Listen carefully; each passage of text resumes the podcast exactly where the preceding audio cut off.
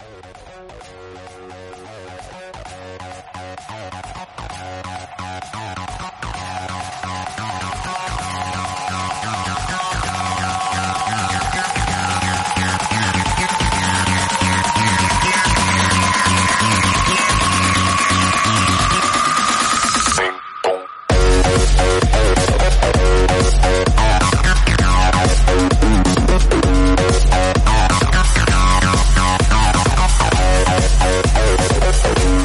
Hola y bienvenidos a un nuevo capítulo de Mordiscos. Es esta sección que tenemos donde vamos tratando temas muy más puntuales, ¿no? Y son temas más cerrados.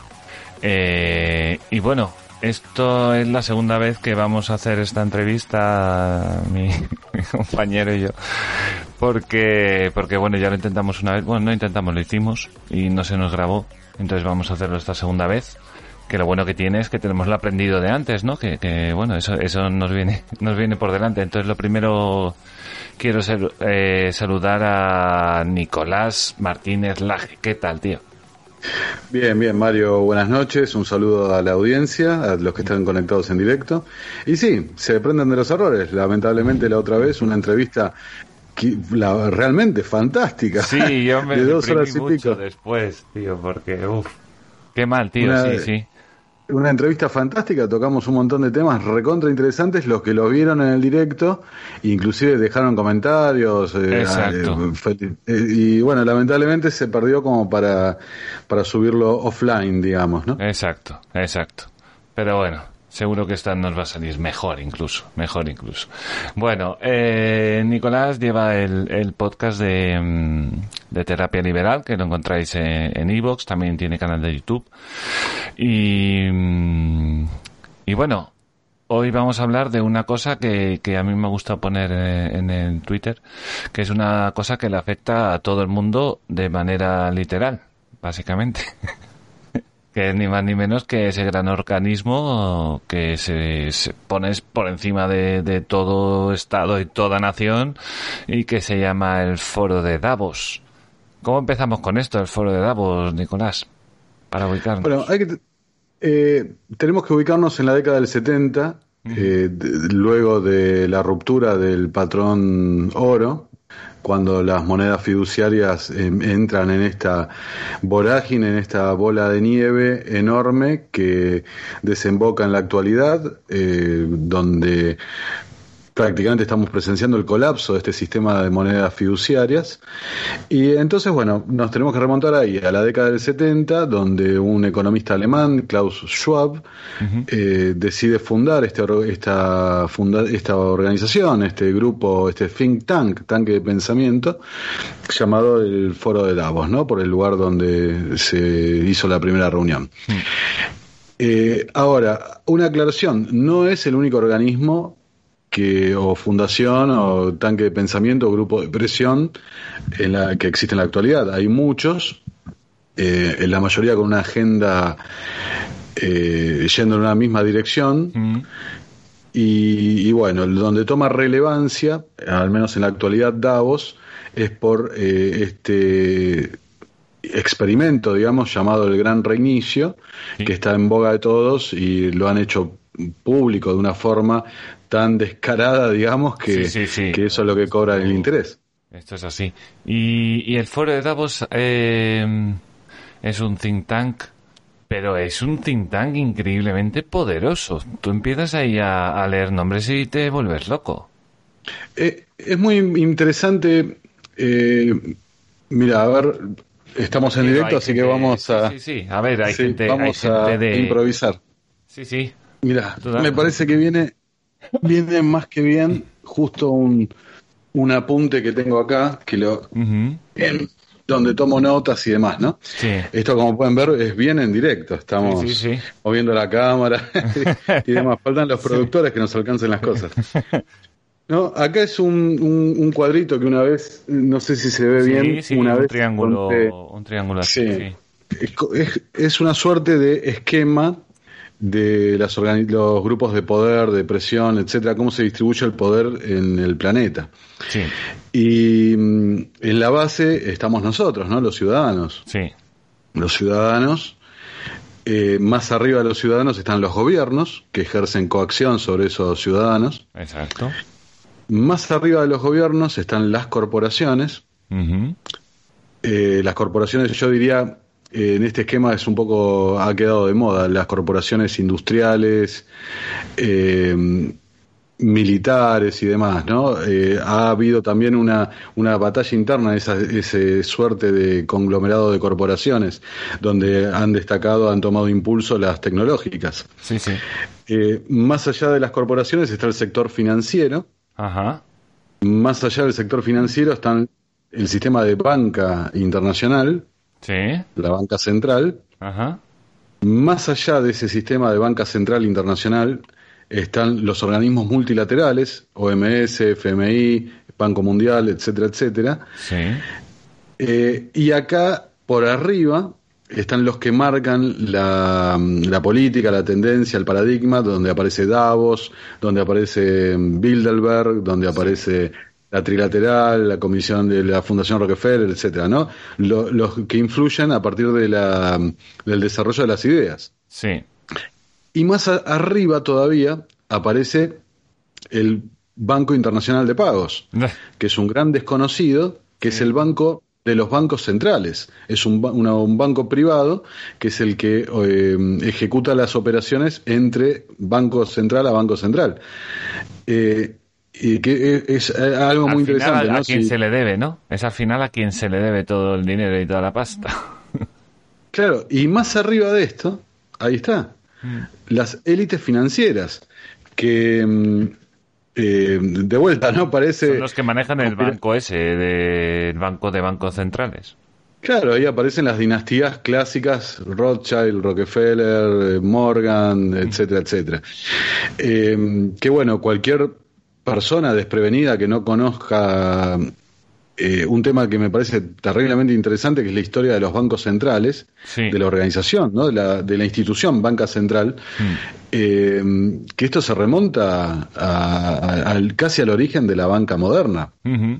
Y aparece la, la, dinastía Rothschild, eh, aparece como un personaje clave en todo ese entramado.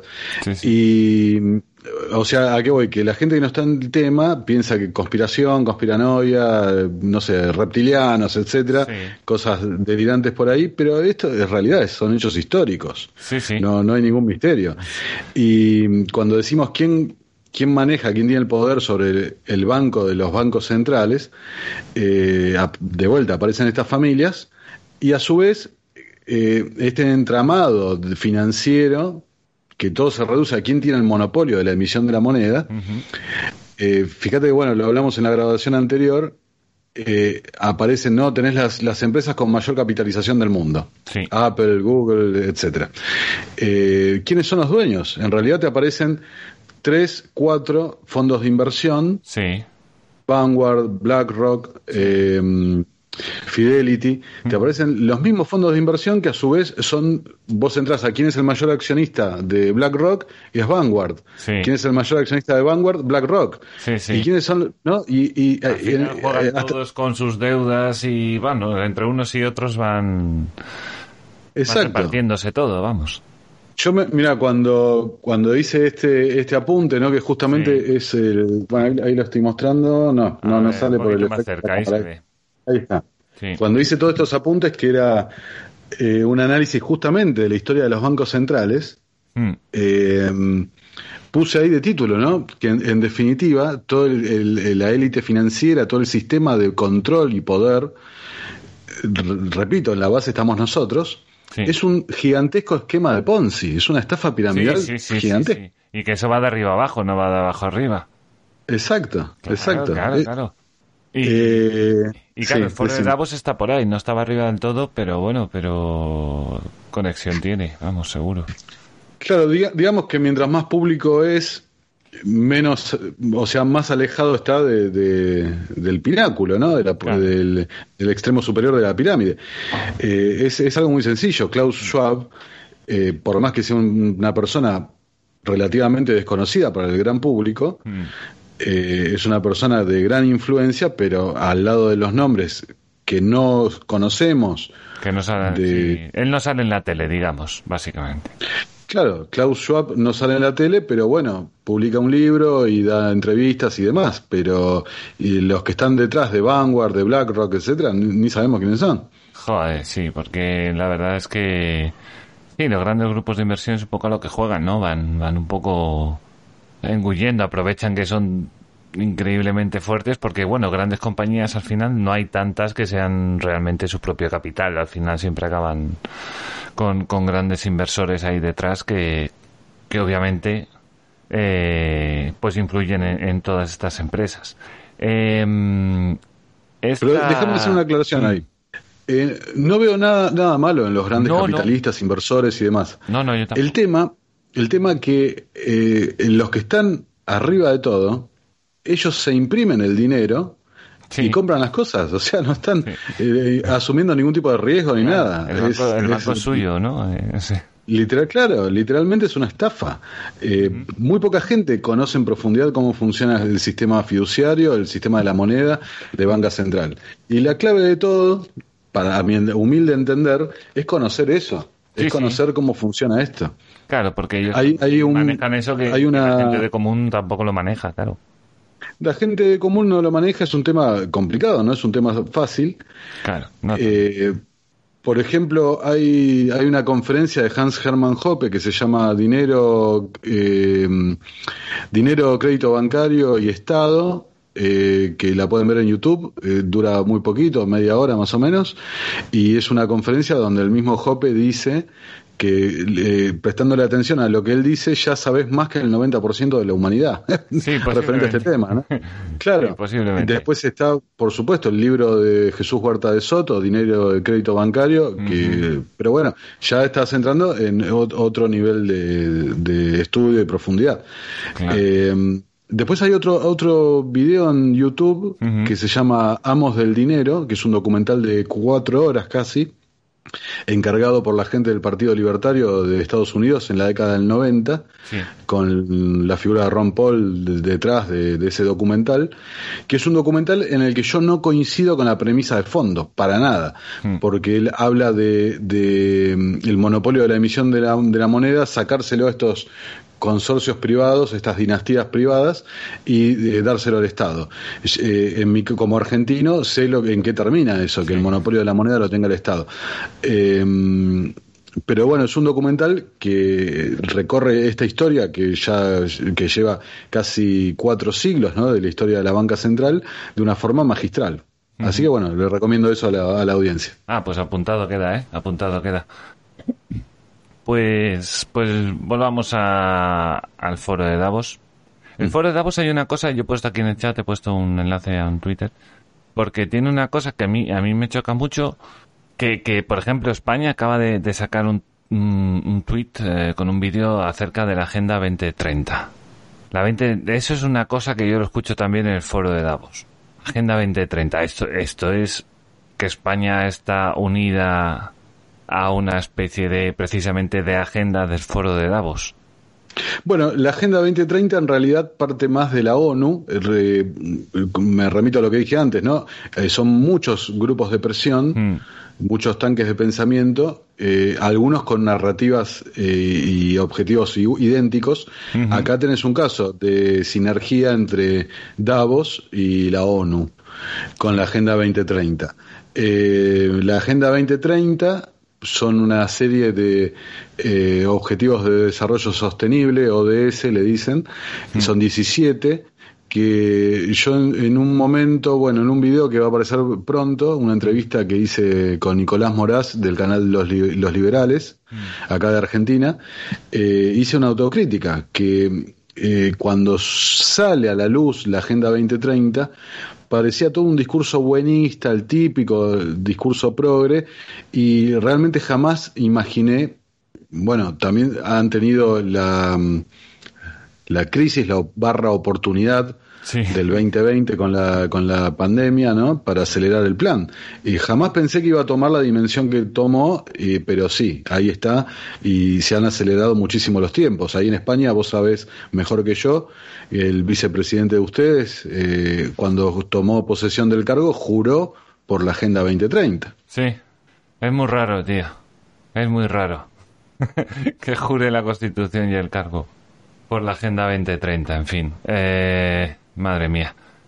O sea, eh, él, él jura eh, no por la gente que lo puso ahí, que lo votó, o bueno, el sistema español es bastante particular, al menos para acá en Argentina nos cuesta un poco entenderlo, pero... un poquito a veces también, tenemos dudas. Pero bueno, digamos que eh, él jura por un orden superior que al que, obedece, digamos. Al que se debe, claro, claro. Pues, porque jurar, hombre, yo no sé cuántas veces vas a jurar por vicepresidente en tu vida, pero pero bueno, entiendo que no muchas. Si una la gastas en eso, no sé. Pero bueno, él sabrá, no sé. Em, no sé cómo lo ves. Esto que también habla mucho. El gran reinicio, tío. Eso, bueno, el gran... tío. El gran reinicio. O sea, eso, no sé, es mucha incertidumbre. Al menos para mí. mucha incertidumbre. Bueno, hay un tema, un tema muy importante. El gran reinicio, eh, hay una página de internet, en el foro de la página de Davos, en la página oficial de Davos, un apartado exclusivo para el gran reinicio donde cualquiera lo puede ver e inclusive registrándose pueden tener acceso a un apartado que dice de inteligencia eh, donde está eh, un cuadro muy bonito realmente con todos los aspectos de la vida que están planificando. Y realmente ah diría que prácticamente todo.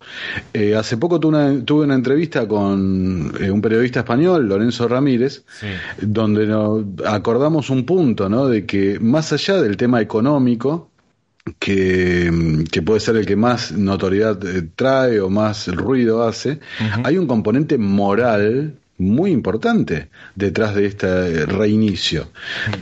simplemente es yo lo entiendo así, ingeniería social llevado al extremo, ¿no? Diseñar absolutamente todos los aspectos de la sociedad mm. eh, vía un planificador que no ha, repito, no ha sido, eh, o subrayo, no ha sido elegido por nadie, ¿no? Se han puesto ellos mismos. claro, ellos mismos se proclaman como el agente del grupo de capitalismo inclusivo, que mm, eh, que bueno, se van a sacar fotos con eh, Jorge Bergoglio, el Papa, mm. y, la, la, directora del grupo, que es la señora Lynn Forrester de Rothschild, ¿no? ya ve. Digamos, Claro, y se autodenominan los guardianes, los guardianes, los protectores de nosotros, ¿no? Y, y se eh, eh, asumen responsabilidades y derechos sobre nosotros que el pueblo, ¿no? La gente común, el individuo, que nadie se los ha puesto ahí. No, de hecho, un guardia te limita. Mm, seguro. Es una persona que está ahí para que no hagas lo que tú quieras. O sea, está para limitarte, no está para otra cosa. Y, puede ser un cuidador y puede ser un vigilante. Ah, ¿Y esto de gran reinicio tiene algo que ver a lo mejor con la gran quita mundial, de la gran condonación de la deuda o, o no, lo, no va unido a eso? Sí, eh, si, mira, eh, te lo voy a explicar. Si me pongo, si me pongo demasiado técnico, eh, interrumpime yo sin te pregunto, Yo lo que no sepa, yo te pregunto, no te preocupes. Sí, dentro del aspecto económico, Mira, voy a empezar por otro lugar. ¿Viste cuando los socialistas, los progresistas hablan de neoliberalismo? Sí. Que generalmente los liberales decimos qué gran estupidez que están diciendo, porque no existe una nueva libertad. ¿Hay liberalismo o no hay liberalismo? No, no hay medio liberalismo, nuevo liberalismo, viejo liberalismo. No, no. Entonces, eh, siempre decimos es una falacia ese término, el neoliberalismo. Bueno, estudiando el tema este del gran reinicio, me di cuenta a qué se refieren cuando dicen neoliberalismo. Eh, remontémonos a la fundación de Davos, década del 70. Es el auge de las ideas monetaristas de Milton Friedman. Hmm. Eh, ellos cuando hablan de neoliberalismo están hablando del paradigma de Friedman. Hmm que lo dividen en dos aspectos. El aspecto número uno, que es eh, por el donde más notoriedad ha tomado Friedman, que es lo que derriba a las ideas keynesianas, que es la de poner un límite, el famoso 2%, a la emisión estatal eh, para contener la inflación. Hmm. Ese límite eh, que surge de la teoría monetarista es lo que ha terminado con la inflación eh, a gran escala a nivel mundial. La inflación nunca se detuvo porque siempre han ido emitiendo moneda en forma controlada, al 2%. Eh, algún economista me lo podría discutir eso, que ha habido más emisión, etcétera, pero bueno, no, no, no quiero eh, dificultar las ideas. Sí, sí. Eh, básicamente Friedman le puso un tope sí. y han, han llevado una inflación atada a ese tope desde la década del 70. Ok, ese es el primer aspecto. Sí. El segundo aspecto de este neoliberalismo, como se refiere a esta gente, es la idea de Friedman de que los accionistas de las empresas invierten capital, invierten ahorros, buscando su propio beneficio. Sí, obvio. Es claro, es más que, más que evidente. ¿no?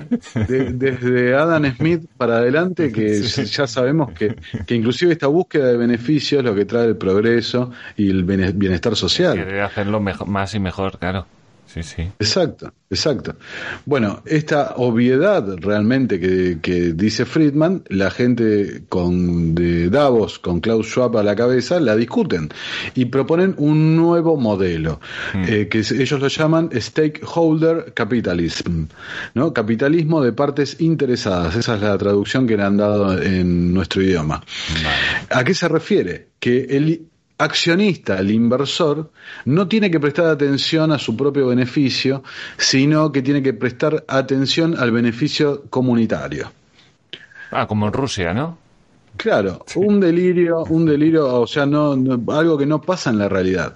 No, eh, o sea, lo, ejemplifican como, por ejemplo, yo soy, eh, no sé, inversor en un, en un restaurante, me tengo que fijar eh, que el, el, que hace el flete de la comida tenga beneficio, que el que el tipo de la carnicería, del frigorífico tenga eh, beneficio, todos tengan beneficio y que el beneficio de los demás va a redundar en un beneficio propio. Algo que no, realmente no es que Tú seas responsable de las cuentas de otras empresas que con las que estás relacionada más o menos, pero Claro, eh, eso lo llaman el capitalismo inclusivo. Eh, la... nombre para todo. Claro, capitalismo de las partes interesadas. Eh, ahora, la clave donde está... piensan que a lo mejor el del restaurante, joder, si a él le va bien y vende muchos filetes, le va a ir bien al carnicero que va a vender muchos filetes. Claro, ellos no piensan en eso, claro. Es que Mario no resiste, no resiste el más mínimo análisis. Está en contra de, absolutos. No tiene sentido, no tiene sentido. No tiene sentido, pero para, pero para, ¿dónde tiene sentido? En que ellos el, eh, el, rol del Estado. El Estado es el guardián de que se cumplan estas, eh, eh, estas ah. ideas delirantes. Ah. entonces, en definitiva, que es un avasallamiento rotundo contra la propiedad privada. ¿Y eso cómo lo hacen? Interviniendo los beneficios, ¿no? Claro, eh, controlando precios, eh, imponiendo controles, eh, el accionar de siempre. Por todos También, también impuestos, por supuesto. Lo, la, impuestos a las renovables, etcétera, ¿no? El, contaminante, la emisión. es así. Así que esos son los dos aspectos desde el punto de vista económico. Ahora, lo que vos me dijiste respecto a la condonación de la deuda, mm tiene que ver con lo primero. Hmm. Después de, el desanclaje del dólar al oro, el dólar terminó anclado al petróleo. De ahí surgen los petrodólares. Sí. Ahora, la, e, e, esta idea de no de que la moneda no tenga un resguardo o que en definitiva esté respaldada por el poder militar, hmm. la fuerza, sí la fueron llevando y, inflando, inflando, inflando con más emisión, emisión, emisión, emisión. Y los bancos centrales, pues fíjate, a partir de ahí la deuda, eh, deuda sobre PBI de los países, eh, PIB se dice allá en España, eh, ha tomado niveles gigantescos. El endeudamiento ha ido creciendo y creciendo y creciendo y han ido practicando políticas completamente delirantes, disfrazadas del Estado benefactor. Ahora, acá, hay un tema clave que cualquier liberal, cualquier liberal lo tiene que reconocer. ¿Qué es lo que explica la teoría del ciclo económico austríaco? Mises eh, después Hayek la, la perfecciona, pero ¿qué es lo que explica? Que la manipulación de la tasa de interés es lo que genera las burbujas económicas. Porque una baja artificial a través de la intervención pública de la tasa de interés hace que gente se anime a invertir capital en eh, proyectos que de otra forma no lo harían. Cuando la, la burbuja explota y las tasas de interés, perdón, cuando las tasas de interés tienen que empezar a subir, porque si no se empieza a desatar la inflación, la burbuja explota y todos esos proyectos perecen. caen, quiebran y muchas veces tienen que ser rescatados. Entonces, este modelo de emisión, emisión y endeudamiento constante ha llevado a burbuja tras burbuja. La burbuja de las .com, la burbuja del 2008, la burbuja, eh, eh, bueno, la del 2008. y una pequeña burbuja también. Es que en todo hay una burbuja, porque las tasas de interés están manipuladas. No, no, no, cuando hablan de capitalismo, eh, la esencia del capitalismo, el libre mercado, no existe el libre mercado cuando hay una manipulación sobre la tasa de interés.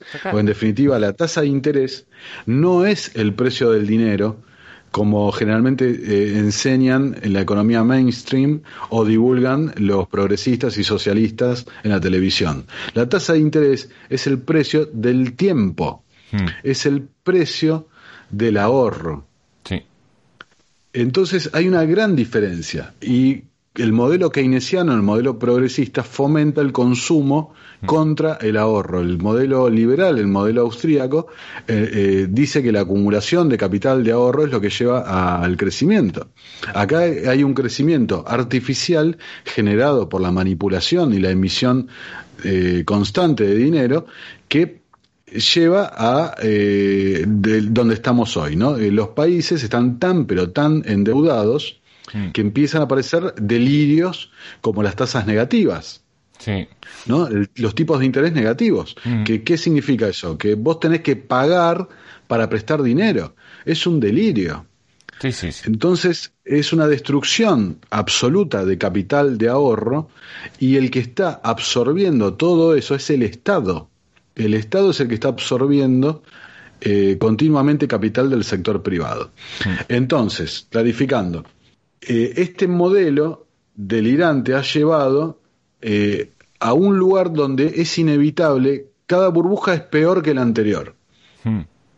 La burbuja del 2008, la, la inmobiliaria, la crisis inmobiliaria, aún no se resolvió, porque ¿cuál fue el remedio que aplicaron? Más emisión monetaria. Hmm. Entonces, simplemente van conteniendo, conteniendo el problema con más emisión monetaria, lo van tapando con una alfombra de emisión monetaria. Y en, un, en algún momento explota. Sí, porque va a explotar, hagan lo que hagas, va a explotar. Claro, ahora, ¿qué es lo que pasa? Eh, es la falacia de la ventana rota, ¿no? Eh, em, un, se rompe una ventana, mm. entonces eso le da trabajo al vidriero para cambiarlo, entonces la destrucción como movilización del consumo, es la falacia keynesiana. Y, esta gente realmente lo ve así, como que la forma de motorizar la economía es el gasto público.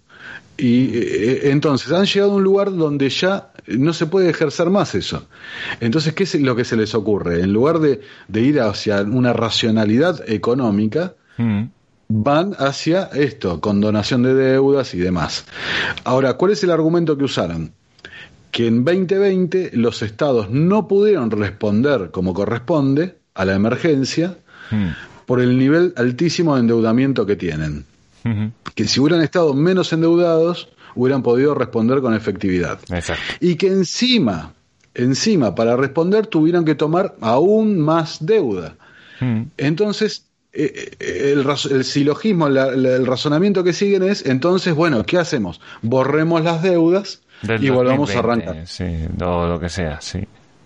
Primero dijeron, de los países del tercer mundo, condonemos la deuda. Después, yo en mi video de diciembre dije, después iban a ir con los países europeos del G20. Italia fue el que marcó la, línea de partida.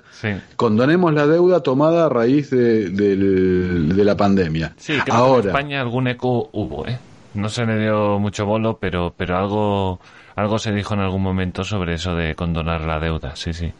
Totalmente. Ahora, ¿qué pasa? E, e, esa deuda, número uno, número uno, está generada por el, altísimo déficit fiscal que tienen los estados. Mm. Después podemos hablar por qué tienen tanto déficit, ¿no? el sistema de pensiones, etcétera, etcétera. Número uno, el déficit fiscal que tienen los estados. O sea, los estados no tienen un, presupuesto equilibrado, por eso toman deuda. Mm.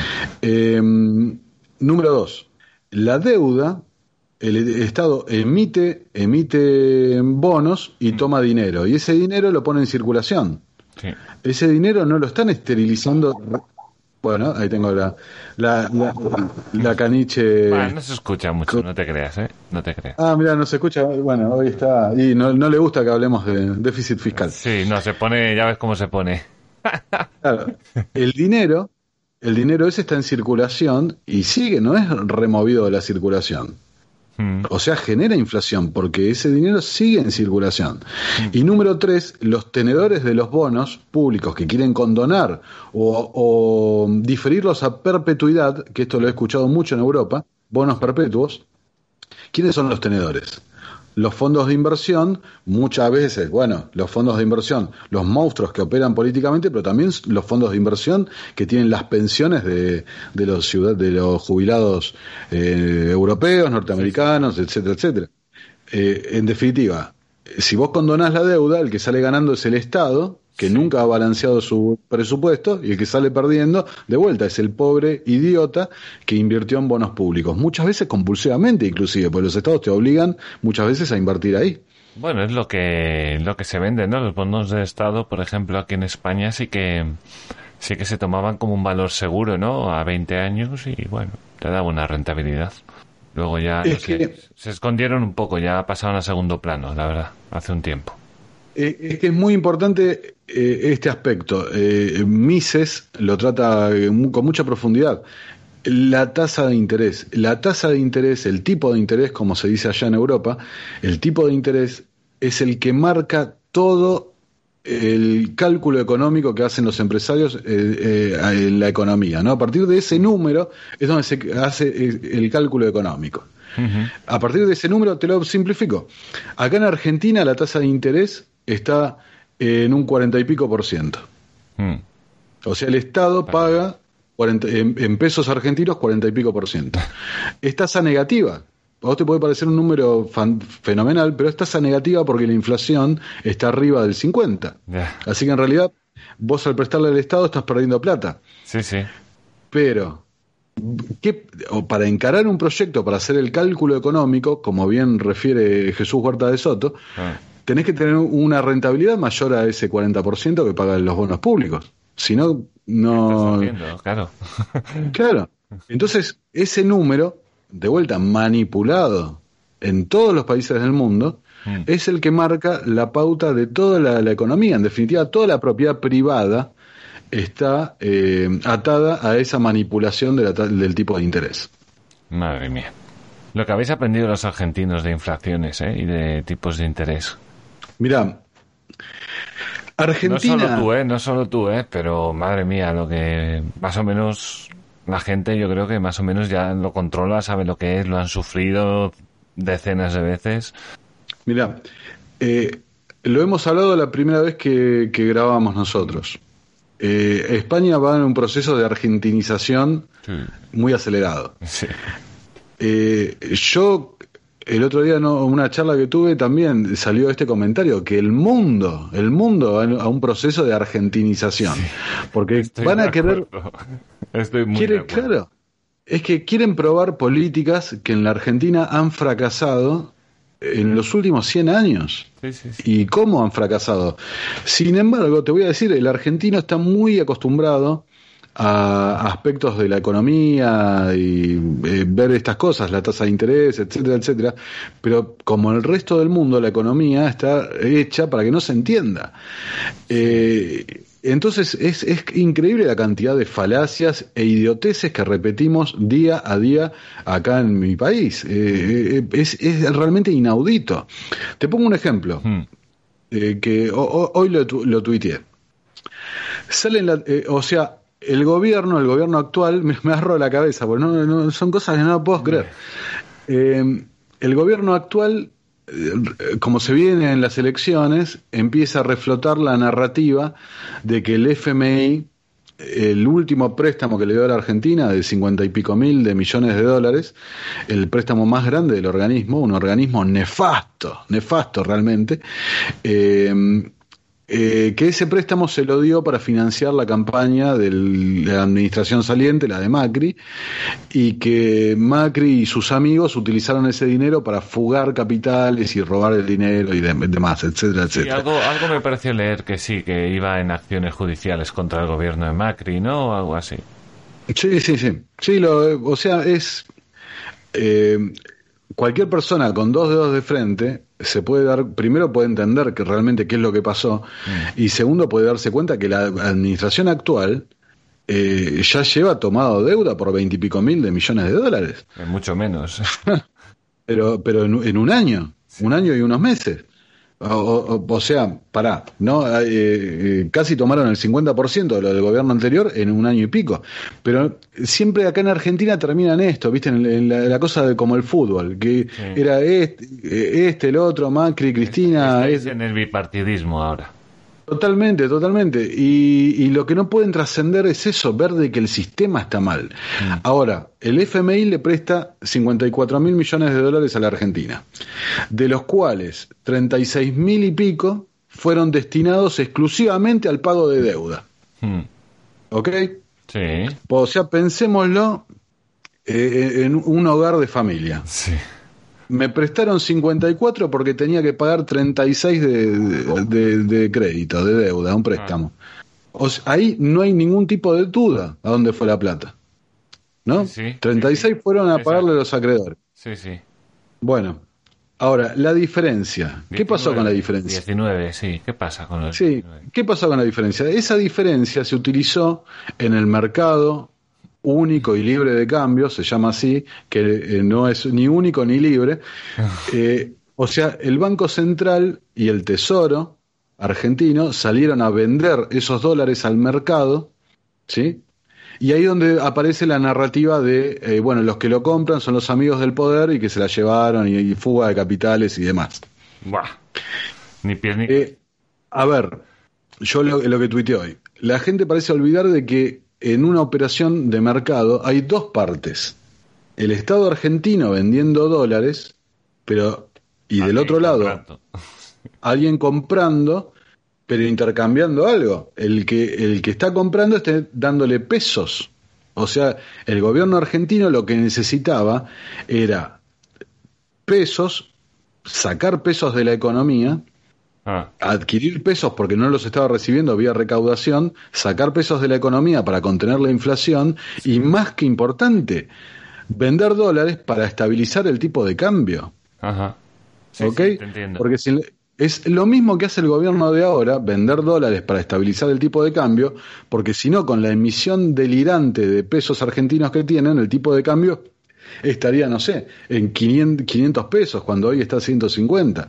Sí. Entonces, como eh, eh, evitan el desborde social y la, la- la explosión de la economía, que sería un tipo de cambio libre realmente, Ajá. salen a intervenir. Entonces, acá no, no es que hay una transfugiada, que esto o lo otro, hay un déficit fiscal gigantesco del Estado Sí. que necesita de estos mecanismos, de eh, pasar de una moneda a la otra, esterilizar pesos, vender dólares, etcétera, etcétera. ¿Y todo para qué? Para seguir tomando deuda, porque en definitiva tuvieron que reestructurar, eh, tuvieron una quita, volvieron a tomar deuda que prácticamente cubrió la quita. O sea, es un, de- un delirio total, un delirio total. Y esa es la economía argentina y la gente sigue insistiendo una y otra vez con que eh, el malo es el otro y el Estado es bueno. Y no, el Estado te está empobreciendo cada vez más. Sí, también Macri. Y al final... Eh, Da igual, sí, sí, lo del bipartidismo ah, en España por lo menos no tampoco funcionaba, ¿eh? O sea, Es que eh, lo hemos hablado un poco la otra vez. Primero, por un lado, los políticos, eh, hay un error muy común que la gente piensa que los políticos actúan por el bien común. mm, No, Los políticos actúan por el beneficio propio, como cualquier otra persona, y ejercen el poder para su beneficio. Eso por un lado. Los políticos también responden a intereses, eh, siguiendo su beneficio, intereses más altos. La otra vez hemos dicho que no es de extrañar que el presidente de España en unos años esté desfilando por la ONU, encabezando alguna eh, misión humanitaria, etcétera. Por supuesto, por supuesto. Vamos, yo me lo espero. Claro. Eh, entonces. Eh, Pero una pregunta, volviendo al foro de Davos. Eh, hay, hay presidentes de estados ahí metidos. Por supuesto, por supuesto. Hay un conglomerado de gente, de mucha gente de muy diversos sectores, ámbitos. Está Bill Gates, me refiero, o sea. es un lugar de influencia donde se intercambian, hay una diplomacia off the record, una diplomacia eh, paralela, privada, digamos, eh, donde se hace, hace contactos, donde como cualquier grupo de lobby. Lo que pasa es que acá está la gente más poderosa del mundo. Mira, o al menos... Eh, una duda. ¿Tú escuchaste el último eso de Bill Gates que quiere crear una, un ministerio mundial de la verdad o una cosa de estas? Sí, sí, lo escuché. Bueno, Bill Gates... Está mayor ya, ¿eh? Yo le diría a la gente eh, hay un libro fantástico que es muy breve, muy cortito, de Ludwig von Mises, mm. que se llama La mentalidad anticapitalista. Y, toca esto, ¿no? Los artistas, los científicos, los filósofos, toda esta gente que tiene una tendencia eh, hacia la izquierda, hacia el discurso colectivista. Se traga todo el eh, romanticismo de la izquierda, se lo comen todo. Ahora, un tipo como Bill Gates, que gracias al mercado, a la división del trabajo, a la extensión del mercado, ha hecho la fortuna que ha hecho. De manera eh, privada. exacto, exacto. Ahora, claro, es muy fácil para él decir, bueno, que la gente pague de impuestos un 80% él ya es multimillonario y hasta los tatara tataranietos de, de su familia van a vivir cómodamente. Entonces es muy fácil para él decir, bueno, que la gente no viaje más en avión, yo sí voy a viajar en avión. O que la gente no coma más carne, como eh, también ha dicho Gates. Sí, ahora cuando tiene una, un, que es el dueño de la mayor extensión de tierra de todo Estados Unidos, que empieza a comprar tierras y y se ha hecho el dueño del de, mayor número de, por extensión de territorio y, luego ha dicho eso, sí, sí, no, ahora la carne tiene que ser vegetal. Tú dices, ¿cómo? Mm. Uy, qué casualidad, ¿no? Bueno, déjame, eh, diste en la tecla en un tema muy importante. Eh, si uno lo piensa con buena fe, partiendo de, una idea de la gente es buena, ponele, eh, muchas de las ideas marxistas, comunistas, y demás aspiran a un, bienestar, están totalmente equivocados. Están totalmente equivocados porque lo basan en la violencia, en, cosas que no son. Pero bueno, aspiran, aspiran a, a, una sociedad mejor. No hay que olvidar, no hay que olvidar que el último estadio del comunismo era la eliminación del Estado. ¿no? Es algo que muchas veces los liberales solemos eh, olvidar mm. cuando criticamos con tanta dureza a la izquierda. Eh, acá esta gente, bajo un temario del calentamiento global y el futuro de la humanidad, etcétera, etcétera, el maltusianismo, ¿no? El tema de la reducción de la población. Mm. Eh, detrás de ese halo de buenismo, en Davos y todos estos grupos, esconden una realidad, que es el corporativismo. Mm. No hay que olvidar que están generando un Estado más parecido al Estado nazi, a, una idea de Estado en perfecta armonía eh, y sumisión, digamos, del sector privado. Eh, o sea, el sector privado sometido a los intereses de lo público, pero un sector, sector privado que existe. Y acá en este caso, como bien dijiste lo del tema de las compras de tierras, todas estas políticas, en definitiva ellos se están moviendo y, adelantándose y adquiriendo capital y acciones e intereses sobre las políticas que luego van a echar en marcha.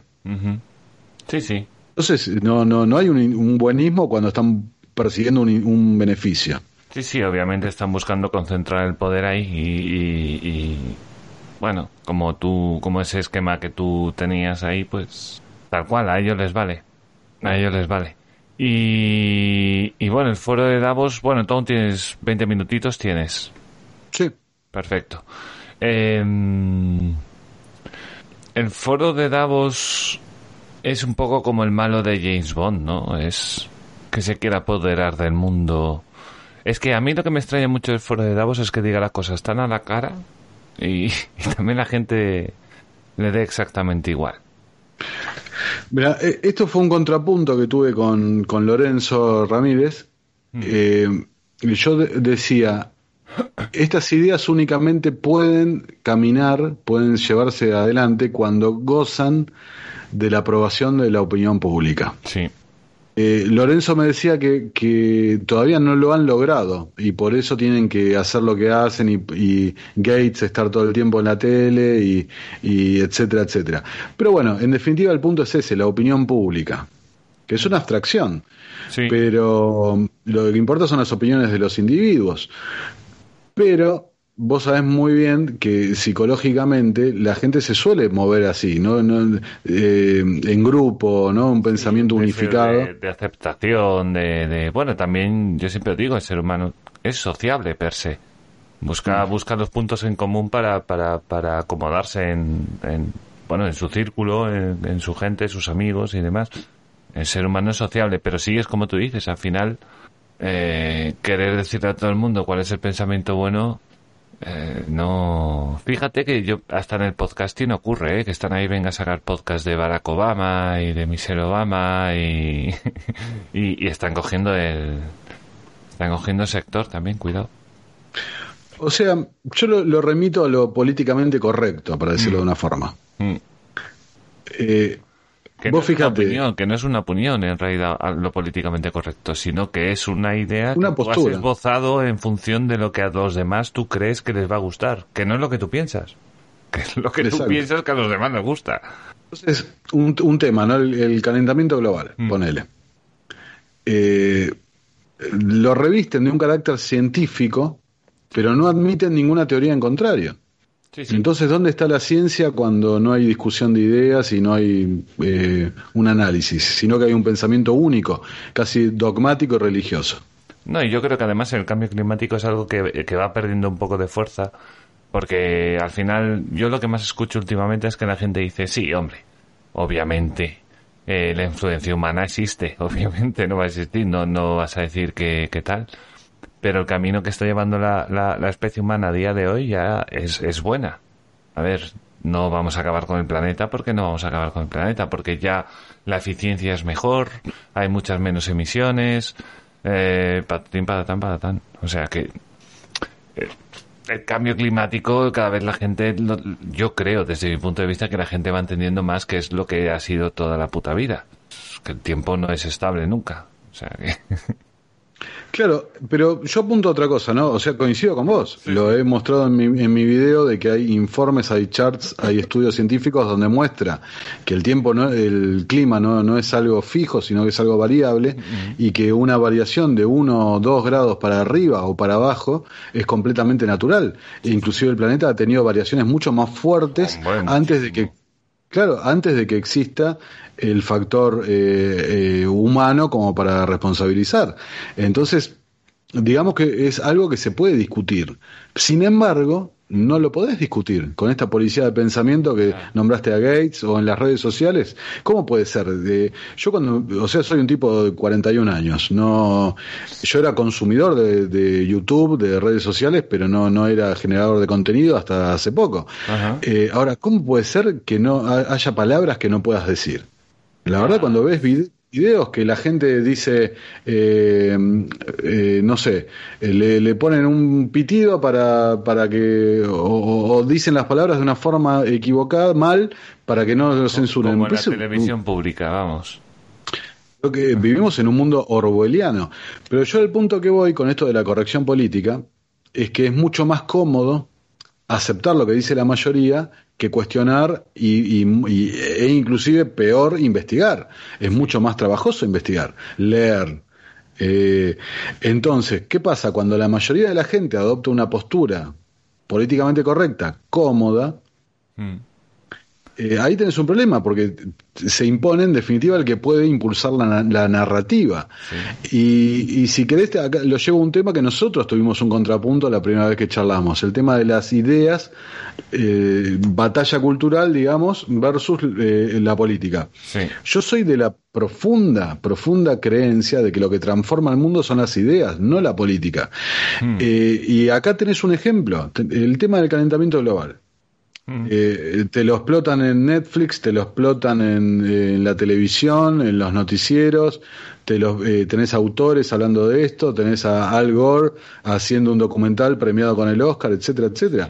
Hasta que recién se materializa en la arena política, ¿cuántas décadas pasaron? El Club de Roma viene de la década del 70. Con, eh, consistentemente con Davos, ¿no? hablando del tema este del, del cambio climático. Eh, Davos mismo, Klaus Schwab, hace 50 años que viene tratando de romper con el paradigma de Friedman. 50 mm. años. Ahora, cuando logra que la gente diga, sí, lo que necesitamos es un capitalismo inclusivo.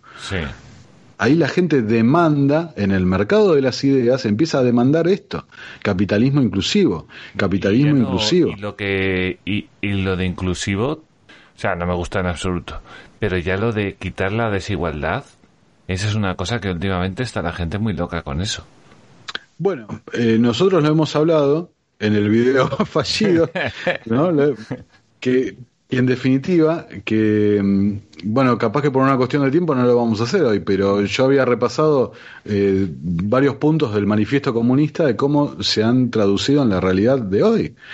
Eh, en definitiva, todo este discurso es, son los viejos discursos colectivistas de izquierda, etcétera, etcétera, mezclados con un utilitarismo.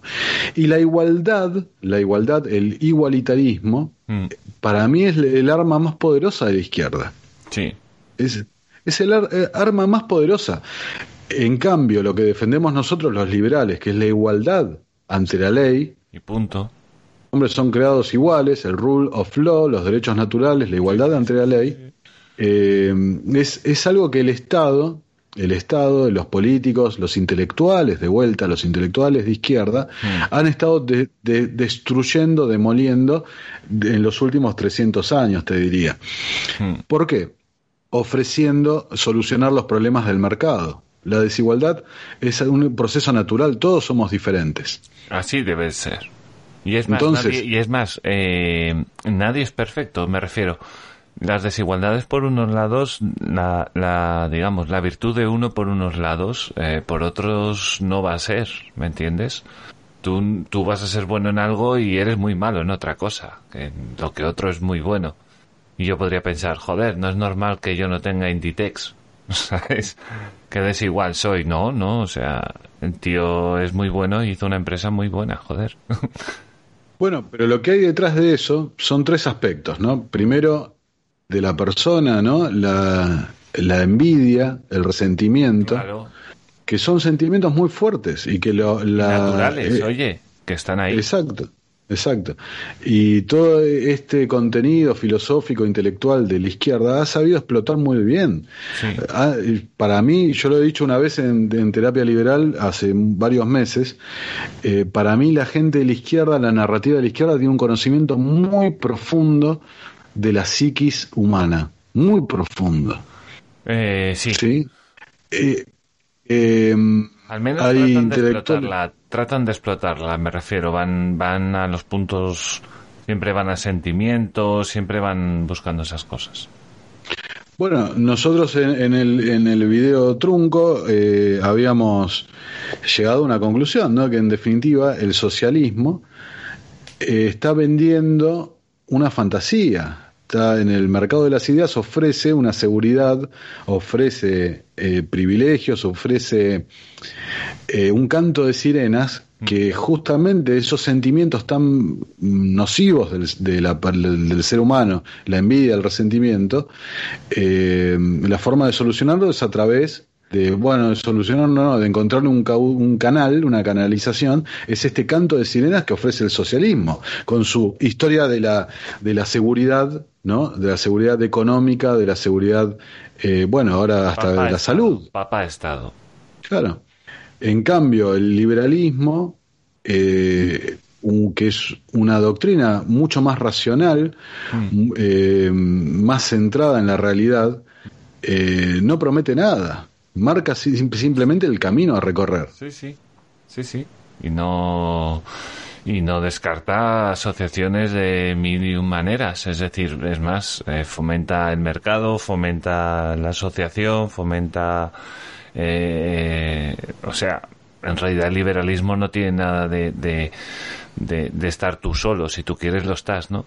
Pero bueno, que, que, por otro lado, no es eso de, de, hacer que la gente huya una de otra y que no se mire la cara. Al contrario. yo creo que al contrario. Es que la izquierda se ha dedicado a desmontar el liberalismo. Sí, sí, sí. Eh, el, verdadero enemigo de la izquierda no son los conservadores, no es la derecha. No. Es el liberalismo. Y el verdadero enemigo de la derecha y de los conservadores es el liberalismo. El liberalismo eh, es la postura más humana, es la postura eh, más moral, ¿sí? Es la... realmente yo lo tomo inclusive como un paso más allá en, la evolución de nuestra, ¿no? Como, como sociedad, eh, que es eh, tratar de trascender esa violencia innata, ese deseo de dominación sobre el otro, de ejercer poder. El liberalismo va sobre eso, sobre controlar el poder. Y es lograr superar ese estadio de necesitar ejercer violencia, me parece que es una evolución y, y, por eso lo atacan tanto los conservadores, la derecha y la izquierda.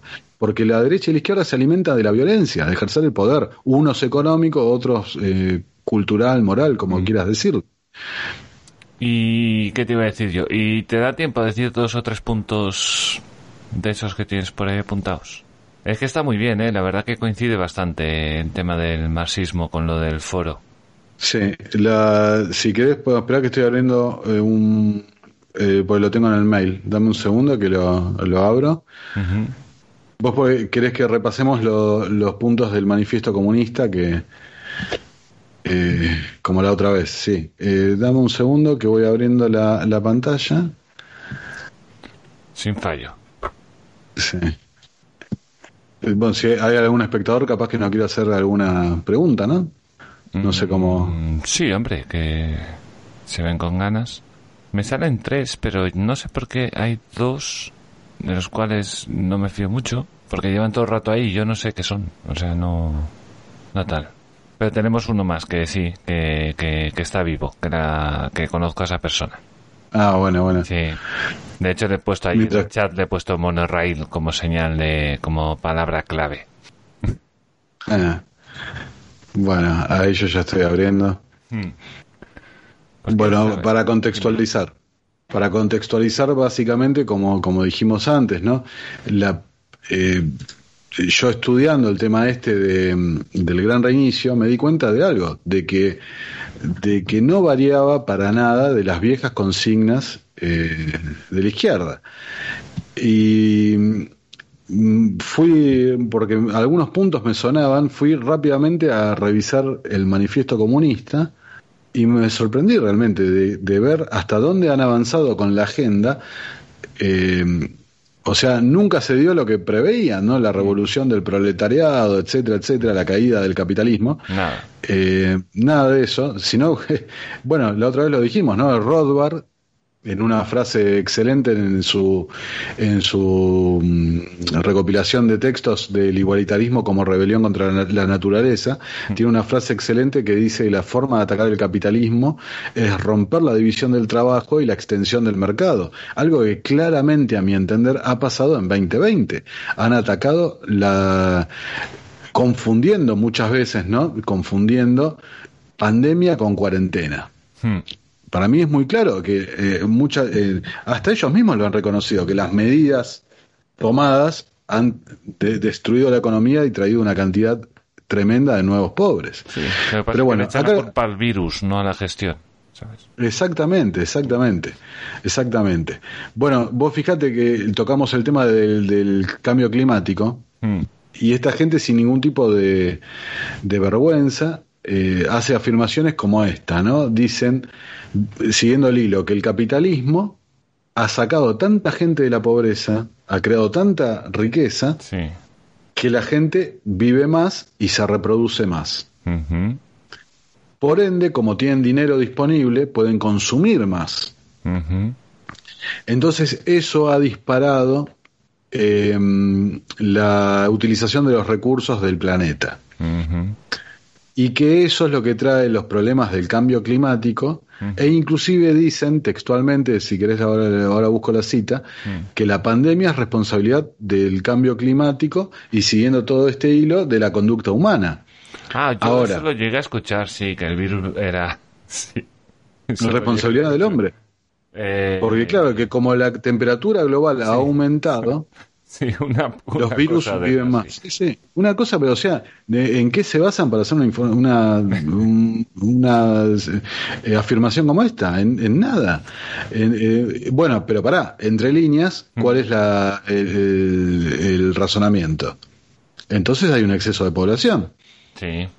¿No? De vuelta, maltusianismo.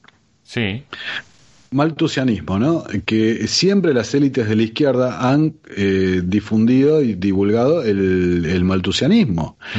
Eh, Julian Huxley, eh, familiar del escritor Aldo Huxley, es el primer, fue el primer director de la UNESCO. UNESCO.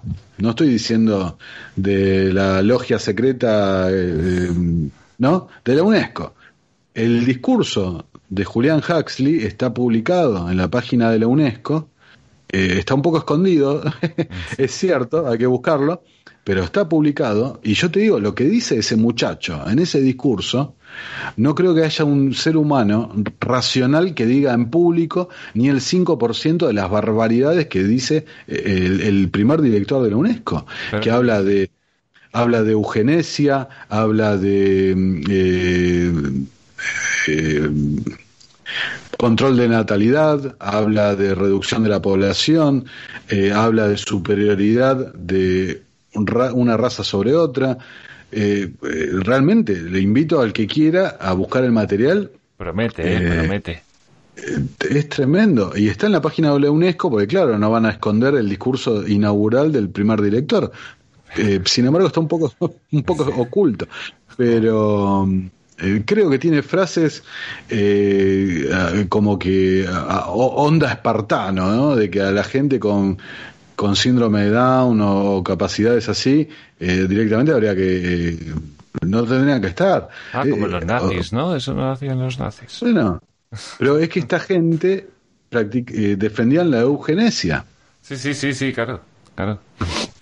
Keynes, esto no lo sabe mucha gente, Keynes también era un defensor de la eugenesia. Lord John Maynard Keynes. Eh, pero de vuelta, la élite de la izquierda, porque nunca los popes de la izquierda, los jerarcas de la izquierda, son gente del proletariado, gente del pueblo, son todos aristócratas, eh, millonarios y demás. El mismo Marx, el mismo Marx jamás había visitado una fábrica en su vida. ¿No? Pero bueno, bueno, volvamos, ¿no? El, manifiesto comunista, ¿no? Hay un, decálogo que menciona Engels en particular, que dice así, ¿no? punto número uno. Expropiación de la propiedad de la tierra y empleo de la renta de la tierra para los gastos del Estado. Hmm. Bueno, esto es eh, eh, la, la, reforma agraria y demás, ¿no? que en Argentina se ha hablado hace poco, pero en definitiva, el capitalismo inclusivo, ¿qué es? ¿No? el empleo de la renta va a ser derivado de los gastos del Estado.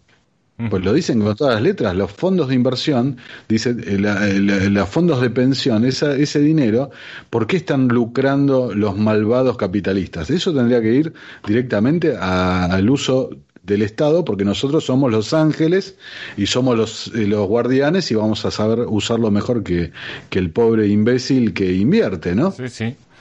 El punto número dos, fuertes impuestos progresivos. Bueno, ahí tenemos los impuestos progresivos en niveles récord en, bueno, en todo el, globo. También agrego que la gente de Davos hace un llamado a eliminar primero, eliminar los paraísos fiscales y número dos, hacer un llamado a unificar la política tributaria de todos los países. Un delirio. Punto número tres, supresión del derecho de herencia. Ah, Esto se ha hablado, ¿no? Se ha hablado mucho, la, la izquierda chilena sobre todo ha hablado mucho de, de abolir la herencia. Y demás. Ah, Y bueno, ¿a dónde va toda esa propiedad? Al Estado, de vuelta. ¿no? Porque claro, ¿quién lo dirige el Estado? Ellos lo dirigen. ¿no? Bueno, punto número cuatro, confiscación de la propiedad de todos los emigrantes y sediciosos. Sí. Eso, bueno, tenemos que mm, remitirnos al contexto donde está escrito el manifiesto comunista, pero bueno, es algo que hemos visto en la China maoísta, hemos visto en Cuba, en todos los regímenes de este tipo. Bueno, aquí lo decían en Eh, España, ¿eh? Aquí en España llegaron a decir que los youtubers que se fueran de España a Andorra deberían seguir pagando los impuestos en España un año más o dos años más. Es una confiscación de la propiedad, Exacto. claramente, claramente. Eh, punto número 6, de vuelta, ¿no? Bueno, ahí está la, la caniche, la dando. Ay, ahora se oía. Sí, ahora sí. Ah, ahí está. Punto número 6, centralización del transporte en manos del Estado. De vuelta tenemos que remitirnos a la época. Sin embargo, tengo que decir que el transporte es uno de los puntos que ataca con mayor énfasis la gente de Davos, lo hemos hablado, que eh, los vuelos de cabotaje, por ejemplo, deberían estar reservados únicamente para la gente importante, así lo dicen, las clases medias no deberían usar aviones y demás, ¿no? Y también hacer un ataque a los autos, un llamado al uso de la bicicleta y, y todo el, el- el delirio Quiero ver este. llegar a en bicicleta a Davos. Les quiero ver llegar yo en bicicleta. Ellos llegan, es más, eh, son, son tan sinvergüenza. llegan. Claro, un, un avión privado, bueno, está el caso de Leonardo DiCaprio, ¿no? Que es uno de estos que, que está con la narrativa esta del, del- de la emisión Sí. de CO2 y de los vuelos, esto, del otro, y se había hecho enviar a la cosmetóloga por un avión privado para, para una ceremonia de entrega de premios, ¿no? No. O sea, bueno, qué sé yo. Bueno, eh, o sea, el punto nunca es para ellos, ¿no? No, ellos son, no está están por arriba, Sí, por sí. arriba, es una casta. Sí. Bueno, eh, punto número 7, multiplicación de las fábricas nacionales, de los medios de producción, roturación y mejora de los terrenos con arreglo a un plan colectivo. Esto llevado al lenguaje 2.0, comunismo 2.0 de Klaus Schwab y del Foro de Davos, es el capitalismo inclusivo, donde toda la, eh, la propiedad privada, la producción, en definitiva tiene que estar controlada y en función de las necesidades colectivas, del bien común Vale. ni más ni menos de, de, eh, el Estado, ¿no? Sí, Por sí, supuesto. sí. No, claro, sí. Ellos hablan de ellos mismos. Claro. Punto número 8, proclamación del deber general de trabajar, creación de ejércitos industriales, principalmente en el campo. Bueno, eh, de vuelta, hay que ponerse en la época, pero en un futuro distópico, en un futuro distópico, eh, vos fíjate, ¿no? Eh, cómo se ha puesto el teletrabajo, cómo se ha, ha- ha hablado de, de esta reformulación del trabajo y el Sí. capitalismo inclusivo y toda la idea en el fondo que apunta a este capitalismo solidario o este buenismo del bien común. Y bueno, si las fábricas están puestas en, en, eh, a disposición del poder público, de los intereses del Estado, ¿por qué no el trabajo? Capaz que no se animarían a tanto, pero eh, hay una Todo es manipulación. La, la, la, la intervención de, de tu trabajo no es más que subirte los impuestos, ¿eh? Ojo, eso es, eso es así de fácil. Mientras no llegues al 100%, que es la esclavitud, pues por ahí, por ahí. Bueno, hoy estamos en el cuando el 60-70%, Sí, depende de dónde, dónde lo mires. Esto es una locura.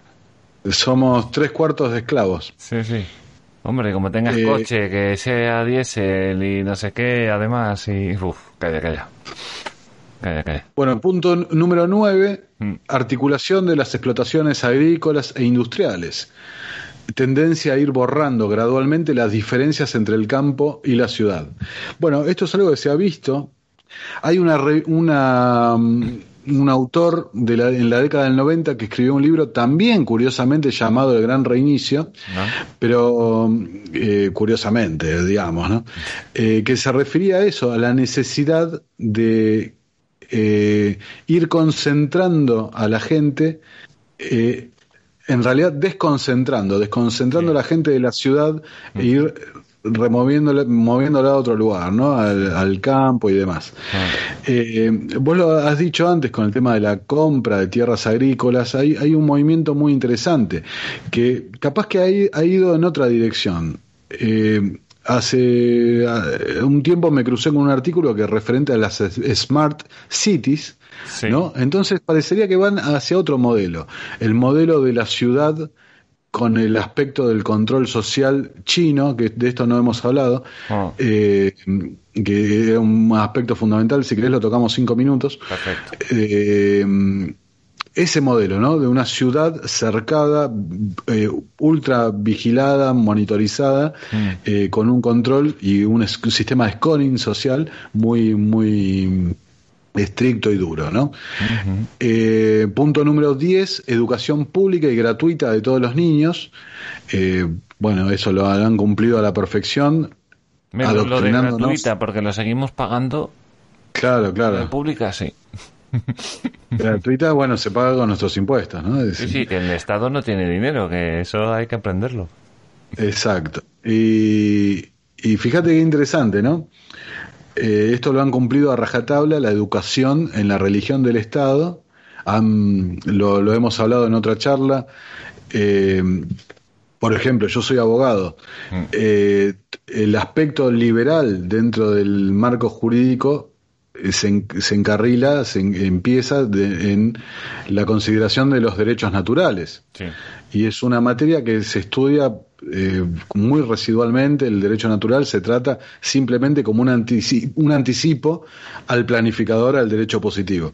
Eh, se lo anula, ¿no? En la, carrera de economía, las ideas liberales, la escuela austríaca, prácticamente eh, se la niega o, o, se estudia a Menger en referente a la utilidad marginal, o sea, en psicología, en psicología no se estudia Jung, que es un gran defensor de la libertad. Bueno, eh, realmente la educación estatal ha hecho maravillas para adoctrinarnos a todos en esto que hablábamos antes, de la opinión pública de pedir Estado. Bueno, es lo que tú me contabas, que, que tienes toda la razón. Tú, tú solo te encuentras en, o sea, tú te encuentras en liberalismo porque chocas con él, no porque te lo enseñen en la escuela, como otra opción, como otra cualquiera. No, no. O sea, te tienes que chocar con él. Tienes que ver un vídeo de rayo, un podcast en particular o algo. Pero bueno, no me quiero liar con esto. China. Por, eso, por eso sí, por eso tan importante lo que lo, que hacemos lo que haces vos, lo que hago yo, lo que hacen otros, por supuesto cada uno con sus posibilidades y su llegada y lo que sea, pero lo importante es esto, porque con una persona a la que logremos eh, hacerle abrir los ojos un poco a la realidad Empezar por lo menos a eh, cuestionar cosas. Exacto, exacto.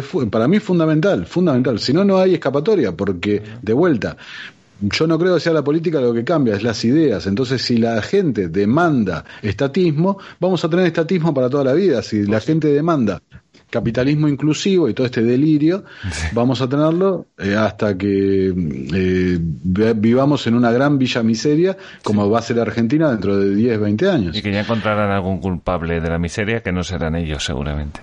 Se van a ser, yo te lo digo, ¿quién va a ser? Van a ser los capitalistas. Sí, nos acabarán prendiendo fuego en, en las plazas. Exactamente.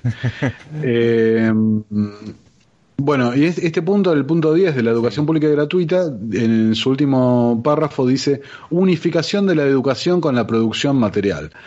Eh, porque esta gente, eh, bueno, una, nota de color, Marx no estaba en contra del trabajo infantil, sino que estaba en contra de cómo estaba hecho el trabajo infantil en esa época. Mm. Pero bueno, no importa, lo que importa es esto, la, la asimilación, la unión entre el trabajo la educación estatal y el trabajo fabril o el trabajo a disposición de los intereses del Estado. Mm. Entonces, de vuelta, si a vos te educan en la religión del Estado, después vas a ser un trabajador en función de los beneficios del Estado. en su gran mayoría. Me salté eh, deliberadamente el punto número 5, que es centralización del crédito en manos del Estado por medio de un banco nacional con capital estatal y monopolio exclusivo. Ah, en definitiva, eso es todo lo que hablamos al principio, es la, el monopolio sobre la emisión de la moneda y el control sobre la tasa de interés, que eso, el sueño de Marx, hoy está con más fuerza. Sí, sí, sí. Además lo dice así, monopolio, ¿eh? O sea, tampoco se esconden, ¿eh? No, para nada. para nada, o sea. Lo que pasa es que, claro, si vos, vos te criás y lo único que entendés es que el capitalista es malo, querés que el monopolio lo tenga el, que te va a proteger, el que te, el que te ofrece la igualdad y que nunca te va, la seguridad, que nunca te va a faltar eh, para comer, etcétera, techo, vivienda, los derechos sociales y demás.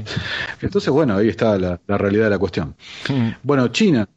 Eh, resumiendo así como para hacerlo breve, ¿no? 10, 15 minutos más y, Lo que tú y, no te preocupes. y hacemos el cierre. Eh, la última reunión de Davos, eh, ahora eh, en, enero, mm. que fue en forma virtual, tuvo la participación de Xi Jinping, quien no, no es un habitual participante, tuvo la ausencia de Biden, eh, y tuvo la participación de Vladimir Putin, que tampoco es un asiduo eh, visitante a Davos. El que abrió la reunión, que se trató específicamente, esta reunión estaba convocada bajo el lema del gran reinicio, para los que piensan que es una conspiración, o sea, más público que esto no puede, la puede haber. que eso es lo, más gordo. Oculto a plena vista, que se suele decir. Exacto. Eh, la inauguración corrió por cuenta de Xi Jinping y fue una imagen realmente surrealista para mí. Estaba Klaus Schwab sentado solo en un monitor, eh, del otro lado Xi Jinping transmitiendo vía Zoom, Skype, lo que sea. Eh, y Klaus Schwab estaba, pero una, una eh, un éxtasis, ¿no? Un éxtasis orgásmico, dijimos la, la otra vez y se deshacían elogios, elogios, elogios hacia el Partido Comunista Chino, eh, cuando no hace falta ser muy inteligente o muy eh, estar muy atento a las noticias para entender qué fue lo que pasó en China en 2020. Eh, digamos, ¿no? antes dijimos la frase de Rothbard, atacar la división del trabajo y la extensión del mercado. China apretó un botón y, por ejemplo, a Apple le demoró la línea de producción por un año y medio. Sí, sí, sí. China fue el único país que creció y fue uno de los países menos afectados, si uno cree en las cifras chinas del año pasado.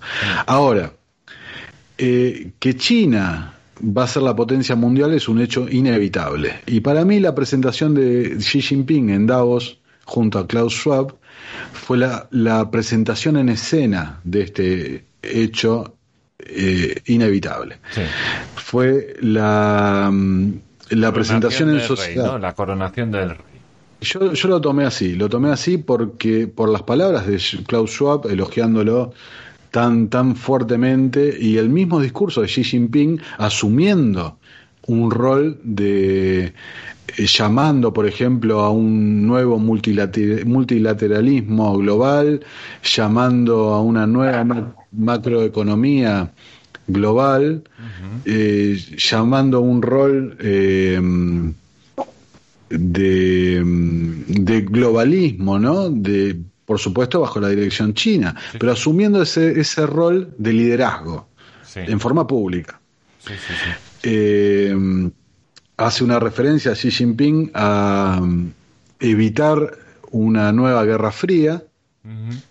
Yo lo tomé como diciendo es hora que, de que el rey ha muerto, viva el rey, que no eh, se doble la rodilla, como decían en Game of Thrones, ¿no? Que, eh, que el rey caído eh, se someta a la nueva a la nueva fuerza. Yo lo tomé así. El discurso de Vladimir Putin, por el otro lado, fue también muy pero muy interesante porque lo hemos hablado también. No, yo no creo que Vladimir Putin adhiera a muchos de los principios, sobre todo culturales, morales, de esta gente. Pero tiene una, un, es aliado de China y está como naufragando, navegando eh, a dos aguas, ¿no? Con su interés con Europa, eh, tratando de no ser devorado como el resto del globo por el gigante asiático, mm. y, Putin va, va más allá, ¿no? Eh, dice evitar una tercera guerra mundial. Sí, sí. A ver, el otro día es que estaba hablando con una chica venezolana y, así hablando y y, le decía, pero ¿cuál es la, solución, crees? Y me dice, una intervención militar para quitar a Maduro. Dice, ya, pero eso es Tercera Guerra Mundial, total y absolutamente. Sí, o sea... Em, que un país, el tema un país entre en Venezuela, o sea, Estados Unidos, digamos. El tema geopolítico está realmente muy caliente, está muy para decirlo de una forma. Está muy tenso. Acá cualquier movimiento, bueno, del último video que grabamos a hoy, Biden eh, atacó blancos en Siria. Sí. Eh, America is back, decía Biden, ¿no? Mientras los socialistas aplaudían y criticaban a, Trump, mm. eh, de golpe se cruzaron con. le, dieron el poder, votaron a, una, un conservador de derecha que eh, cercano a la, derecha cristiana, que, que eh, la, primera medida tomó una cantidad, firmó una cantidad de decretos, órdenes ejecutivas, se dice allá, brutal, eh, un plan económico que va a llevar a Estados Unidos al desastre. Ya este fin de semana hubo movimientos con las tasas de interés en Estados Unidos. Y, y, encima con una acción militar eh, a poco de un mes de asumir. Eh, sí, que va no sé si es un poco también una declaración de intenciones de Biden o, o no sé, no sé, no sé. Es que el tema, yo estoy contigo, está muy tenso, está muy... Rusia, como tú dices, aguanta, ¿no? Está ahí, no se quiere meter con los chinos, no es que le caiga muy bien, pero bueno, al fin y al cabo son comunistas, hay muchas cosas que pueden tener en común ahí. Y bueno, y viviendo de vender gas y estas cosas. Y, hay que tener en claro eso, ah. lo, que dijiste, lo que dijimos antes. O sea, el, parece que no, hay una tensa calma. Hay una Pero el, pero las, las fichas están en, en, pleno movimiento. Yo invito a cualquiera que vea este video que agarre un planiferio y empiece a marcar del continente donde él sea, dónde hay intereses norteamericanos, dónde hay intereses chinos. Entonces, eh, por ejemplo, Latinoamérica, ah, eh, lo, que, lo que conozco yo, ¿no? Eh, Venezuela, China, Rusia, Ecuador, China, Rusia, Colombia, Estados Unidos, Brasil, Estados Unidos, Bolivia, China, Rusia, Paraguay, neutro, Chile, Estados Unidos, con fuerte ataque de la izquierda. Argentina, China, Rusia, Uruguay, neutro. Neutro, sí. Neutro con muchos acuerdos comerciales con China. Ah, ¿Qué falta? México. México está un poco pillado. Y, hice América, América del Sur. Hice América ah, del Sur, pero... sur. Vale, vale pero ah, Centroamérica prácticamente todo eh, es eh, China, Centroamérica. Mm. México no, no desea romper su relación con Estados Unidos, pero eh, em, empezás a sentir la fuerza del gigante asiático. En Europa lo hemos hablado el otro día, la, la influencia china en España es muy fuerte. Sí, sí, sí, sí que es fuerte. Sí, sí. aquí hay mima que los chinos eh, se hizo un acuerdo creo que fue con Zapatero para pero bueno ya hace años claro. Pero bueno ya estaba China ahí arrancando fuerte y creo que venían y estaban cinco años exentos de impuestos de algún tipo. No me acuerdo cuál era exactamente. O sea Zapatero trajo a los chinos a España. Dijo venid para aquí venid para aquí bueno, Zapatero, el mentor de, Pedro Sánchez y el único representante europeo en el grupo de, de, eh, Puebla. No, está Irene Montero también. Ah, mira, no, no, no, lo tenía. ya, ves, ya ves tú, que tampoco es que digas tú que, bueno. tampoco compensa, ¿sabes? O sea que... Bueno, pero es, España. El, chavismo y esta idea detrás de China fue perforando gracias al PSOE y demás ahí en, España. Y después se va ramificando por Europa. O sea, eh, es importante entender esto. Si uno agarra Sudamérica y América Central, se tiñe prácticamente todo de rojo. Ah. Si agarra África, se tiñe todo de rojo. Si agarra Europa, hay mucho rojo. Ah. Está dividido. si uno va a Asia, hay muchísimo rojo. Ah. Entonces, bueno, eh, eh, de vuelta. En el tema de Asia también hay muchos países que tienen Claro, la democracia no es muy buena. Aunque tengan más libre mercado y demás, después a veces ves la democracia y la democracia está como el culo. Pero bueno, a lo mejor sí que son rojos, pero utilizan el libre mercado. No sé. ¿Qué puede ser? Bueno, es que China, es que China eh, no, no, no es estrictamente comunista. No, porque tiene que ganar dinero, porque si no se hunde. Exacto. Claro, y, Ahora el, tomó ideas liberales y, claro, tiro para arriba, claro, obviamente. El, tema es eh, el modelo chino que Klaus Schwab, de vuelta, orgásmicamente eh, elogiaba, eh, ese modelo, porque decía la respuesta china en las medidas sanitarias, ¿no? Mm. Que hemos, o sea, yo he visto videos muy brutales de la respuesta sanitaria real. Mm. El tema es ese, este modelo de control, donde las big tech y el manejo de la información es muy importante, si este manejo de control se expande, no, no, no encuentra ninguna resistencia dentro de, la ciudadanía, ¿no? dentro de, esta idea de democracia. Si, de vuelta, ¿no? si la opinión pública acepta que por, para, por su bien necesita un pasaporte sanitario y que por su bien necesita un Estado que regule todos los aspectos de la economía y que por su bien necesita, por su seguridad, necesita que el Estado encima tenga cámaras biométricas por todos lados para protegerlo del crimen y etcétera, etcétera, etcétera. Bueno, ¿qué nos espera? El fin de la libertad. Hmm. Sí, al final siempre está ahí el tema el tema de la libertad y al final es una lucha libertad contra Estado, ¿eh? Es la única la única lucha realmente. Eh, en la, última vez lo, habíamos explicado esto, de que muchas veces los liberales, los, los libertarios, eh, la gente que, que, se va sumando a estas ideas, mm. identifica como a, la izquierda como el enemigo. Y el enemigo no, para mí no es la izquierda, el enemigo es el Estado. Sí, sí. Esa es la Porque la, la opresión puede, puede venir tanto de izquierda por derecha, pero lo que tenemos que combatir es la opresión. Pues sí. Y me parece que es un buen colofón, ¿no? bueno, dale, sí, sí. Eh, bueno, pues em, vamos a ir despidiendo ya esto. Eh, Nicolás Martínez Laje, muchas gracias por venir. que siempre es un placer charlar contigo. Eh, ¿Quieres añadir alguna cosita más? No, eh, agradecerle a la audiencia por, por ver el video, por compartirlo, por esta, este interés por la divulgación de las ideas de la libertad. Eh, que como dijimos, las ideas de la libertad no son fáciles, son contraintuitivas, como decía Alberto Venegas Lynch, como dice Alberto Venegas Lynch, eh, entonces requiere un trabajo adicional de nuestra parte. Sí. Eh, entonces, eh, simplemente eso, que defiendan, que valoren su libertad, porque el día que dejemos de hacerlo la vamos a perder. Y luego se echa mucho de menos, ¿eh? La libertad, en cuanto te la van quitando, la gente la echa mucho de menos muy rápido.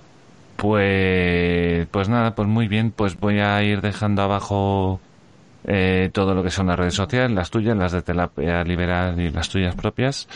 Eh, agradecer a todo el mundo que, que, ha, que ha llegado hasta aquí y ha escuchado este audio. Eh, ¿Qué más quería decir? Bueno, esto se ha grabado en directo en Twitch, a veces pasará.